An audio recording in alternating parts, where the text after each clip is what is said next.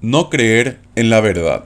En enero de 2017, cuatro años antes de la pandemia, el escritor escéptico Michael Shermer publicó una columna en el portal digital Scientific American titulado Cómo convencer a alguien cuando los hechos fallan, en el que expone cómo la ciencia evalúa el comportamiento de las personas que se resisten a aceptar determinadas situaciones a pesar de las evidencias que existen. Shermer sostiene esencialmente que un individuo rechaza todo aquello que ponga en peligro su visión particular del mundo. Es decir, es imposible cambiar la percepción, al menos de forma pública, de lo que esa persona entiende o cree en relación a un hecho específico. Surgen así los antivacunas, los terraplenistas y quienes se sienten apasionados por esas historias conspiratorias. Es sencillamente creer porque sí o hilando determinadas medias verdades para ajustarlas a su comodidad. El escritor habla de dos factores, la disonancia cognitiva y el efecto contraproducente. Citando al psicólogo social León Festinger, explicó que lo primero, la disonancia, es la tensión que siente la persona cuando piensa al mismo tiempo en dos cosas contradictorias. Es entonces cuando el humano, en vez de reconocer su error ante la evidencia, trata de insistir con sus predicciones hasta acertar en alguna. En el caso del efecto contraproducente, es cuando alguien recibe una serie de evidencias sólidas y la persona las acepta, pero solo para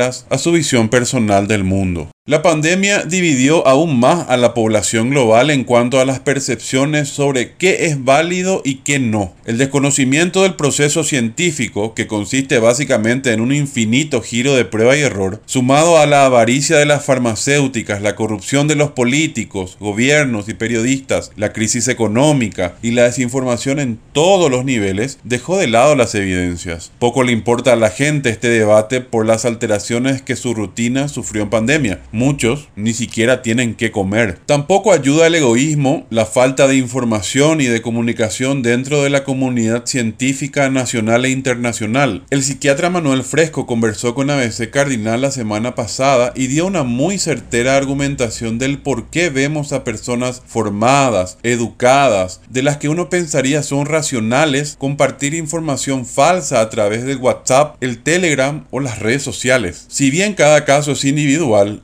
Muchas de ellas ya tenían un preconcepto sobre determinadas situaciones, por ejemplo los antivacunas, que ahora solo reforzaron su percepción sobre ellas por más evidencias que existan sobre su efectividad. La situación se agrava cuando implica a la salud. Por ejemplo, hay gente, entre ellas médicos, que está convencida de que la ivermectina es el medicamento más eficaz contra el COVID, a pesar de las evidencias científicas que demuestran lo contrario. Sostienen que un complot farmacéutico internacional ignora su efectividad porque es una droga barata, que no genera grandes ganancias a las empresas que las producen. Vaya y pase si no genera efectos adversos al consumirla, pero las conclusiones indican que su administración los tiempos de consulta de estos pacientes y generan, en algunos casos, daños irreversibles. Los consejos de Shermer se centran en que las personas mantengan las emociones al margen al analizar la información, que escuchen con atención al interlocutor e intenten expresar detalladamente la otra postura con respeto, para demostrar que, aunque los hechos sean otros de los que se pensaba, esto no significa necesariamente que se altere su visión del mundo.